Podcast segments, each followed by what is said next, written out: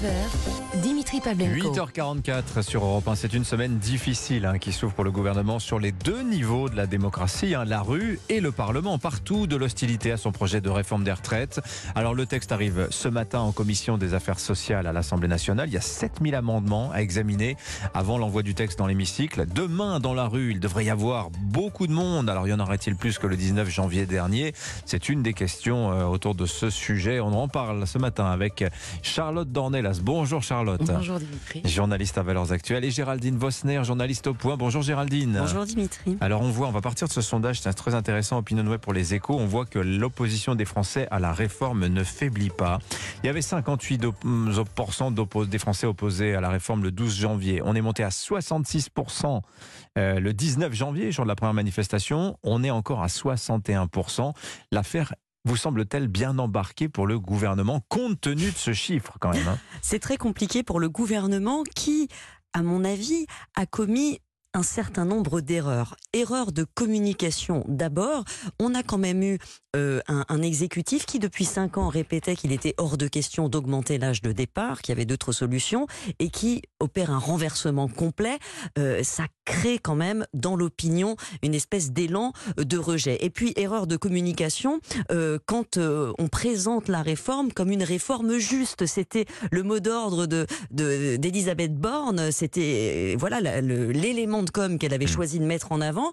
Du coup, tout le monde s'est mis à regarder dans le détail euh, quelles étaient les situations particulières et on s'est aperçu que euh, non, elle a plein de vertus sans doute cette cette réforme, mais euh, on peut pas la qualifier de juste. On a vu les, les problèmes euh, sur les carrières longues qui allaient cotiser un peu plus longtemps, etc. Euh, donc voilà, on se retrouve un peu pris dans une mmh. nasse et là-dessus, on perd la bataille un petit peu de, de, de la raison. C'était pas la bonne communication. Oui. Et l'autre erreur a été de négocier d'abord avec l'opposition euh, pour s'assurer une majorité à l'Assemblée euh, et, et d'entamer de, hein. les discussions après seulement avec les syndicats, ce qui laisse aujourd'hui peu de marge de, de manœuvre pour sortir euh, par le haut euh, de cette situation. Alors, il y a aussi euh, dans l'évolution de la communication gouvernementale, Charlotte Dornelas, pendant trois semaines, on a entendu Elisabeth Borne et tout le gouvernement nous dire non mais on est ouvert à la discussion, on peut améliorer ensemble le projet. Et puis hier, changement de ton, Elisabeth Borne qui nous dit 64 ans, de toute façon, ça n'est plus négociable. La porte est fermée, le texte arrive et on n'en changera pas une ligne sur en tout cas la ligne directrice qui est le report de l'âge légal, la mesure phare pour arriver à ce fameux équilibre euh, des comptes à l'horizon 2030, Charlotte Dornelas. Est-ce que ça veut dire qu'aujourd'hui, euh, les positions sont cristallisées, sont figées? Bah non, mais c'était la poursuite. Moi, quand j'ai vu ça hier, c'est la poursuite d'une communication originale, on va dire, euh, sur le texte. J'ai pas trop compris. Hein. En vrai, je me suis dit à deux jours de la mobilisation, où il y a quand même un enjeu énorme, est-ce qu'il y aura plus de monde ou moins de monde pour le gouvernement, c'est quand même un enjeu énorme.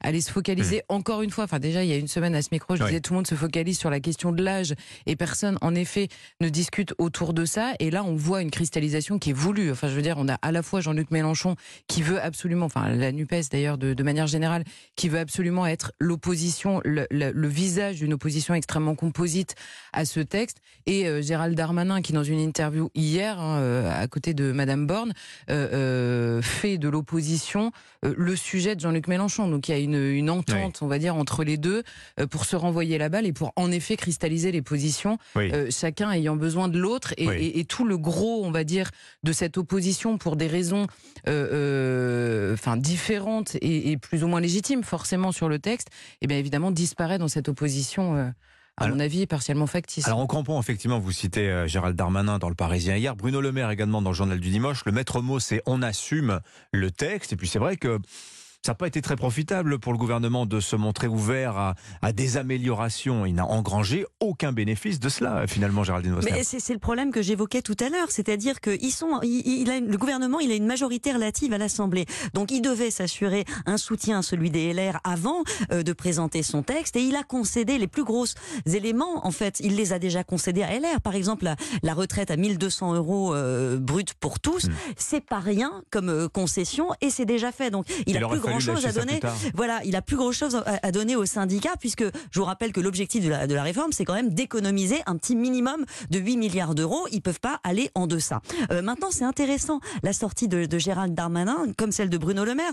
Euh, politiquement, on voit euh, qu'ils prennent conscience que finalement la bataille de l'opinion publique, elle est perdue, que l'angle d'attaque de la justice n'était pas le bon, et ils essayent de repolitiser Ouais. euh, ce débat en se plaçant sur, Sur le terrain quasi voilà la valeur travail quasi civilisationnelle hein, euh, euh, contre ceux qui réduisent le, le- le travail à une souffrance à une aliénation euh, ils replacent ça sur un terrain très très politique en espérant passer Oui, alors c'est quand Gérald Darmanin dit il faut travailler plus, on n'a jamais rien sans rien, comme disait ma grand-mère, etc., etc. Enfin, c'est vrai, on, on recentre un petit peu la- la- la- l'argumentaire.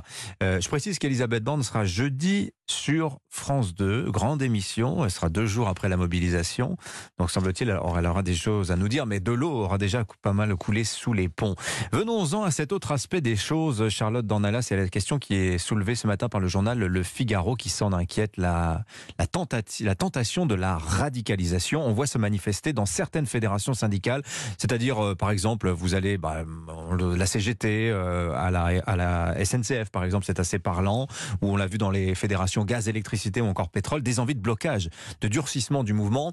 L'idée étant, en substance, dans ces fédérations, que l'intersyndicale, elle est trop molle, elle est trop lente face à un gouvernement qui, lui, accélère. La possibilité de réduire les durées des débats parlementaires à, à, deux mois.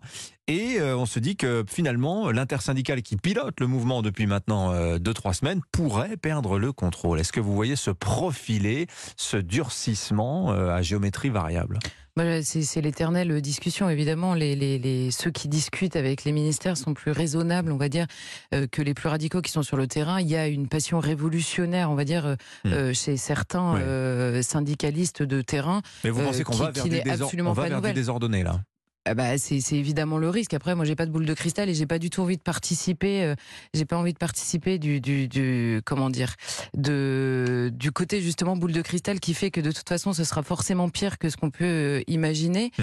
Euh, parce que je trouve ça d'abord assez injuste pour euh, en- encore une fois la masse euh, des gens qui s'y opposent pour des raisons euh, que, que, enfin, moi, j'ai entendu des gens qui légitimement Mhm. euh, légitimement se posent des questions sur les efforts qui leur sont encore demandés alors que d'autres ne sont jamais réclamés. C'est-à-dire que vous avez beaucoup de gens qui sont absolument d'accord avec le postulat de base qui est on vit plus longtemps, on doit nécessairement travailler plus longtemps, mais simplement qui se demandent pourquoi est-ce que ces efforts-là sont systématiquement demandés et que d'autres ne le sont jamais parce que plus explosifs peut-être politiquement.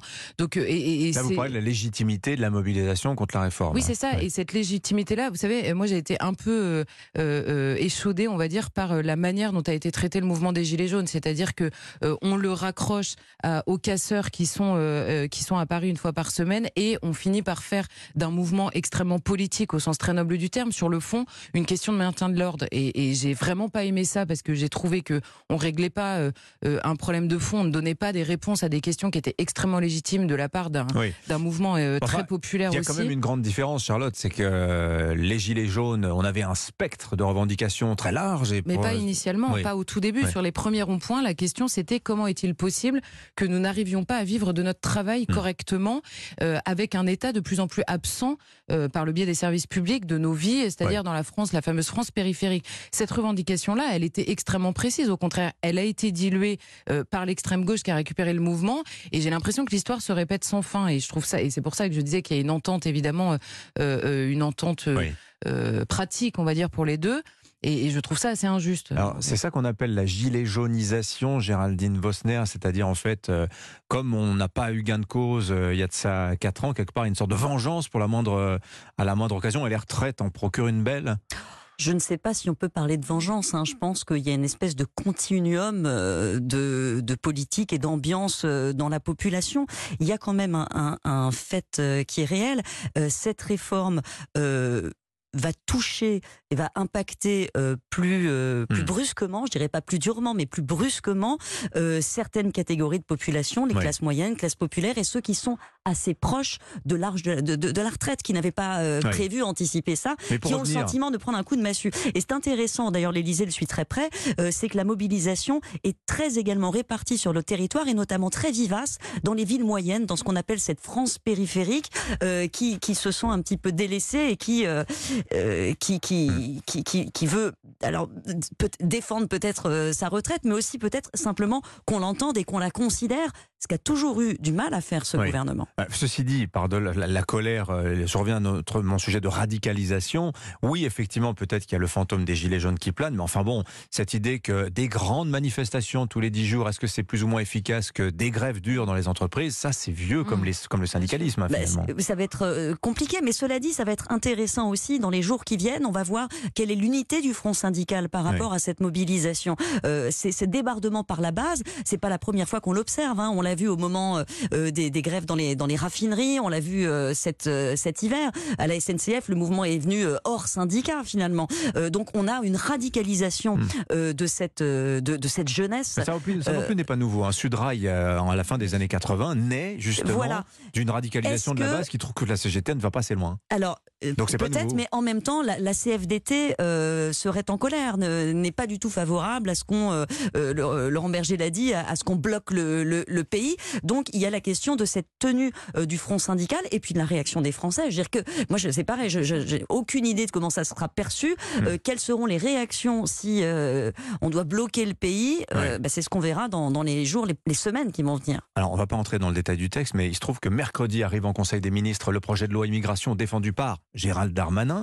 Comme par hasard, est-ce que c'est le bon moment pour sortir ce texte, euh, le mettre sur la place publique en pleine bataille des retraites? Bah, écoutez, on peut y voir quand même un certain intérêt. Ça peut présenter un intérêt finalement politique euh, pour le gouvernement, euh, dans la mesure où vous avez une large ma- majorité de l'opinion aujourd'hui qui est Hmm.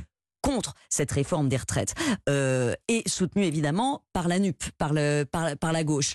Euh, sur l'immigration, on risque d'avoir l'inverse, c'est-à-dire que euh, vous, allez avoir la, la, NUP qui se déclare euh, défavorable à un durcissement des conditions d'accueil ou de l'encadrement, en tout cas de l'immigration.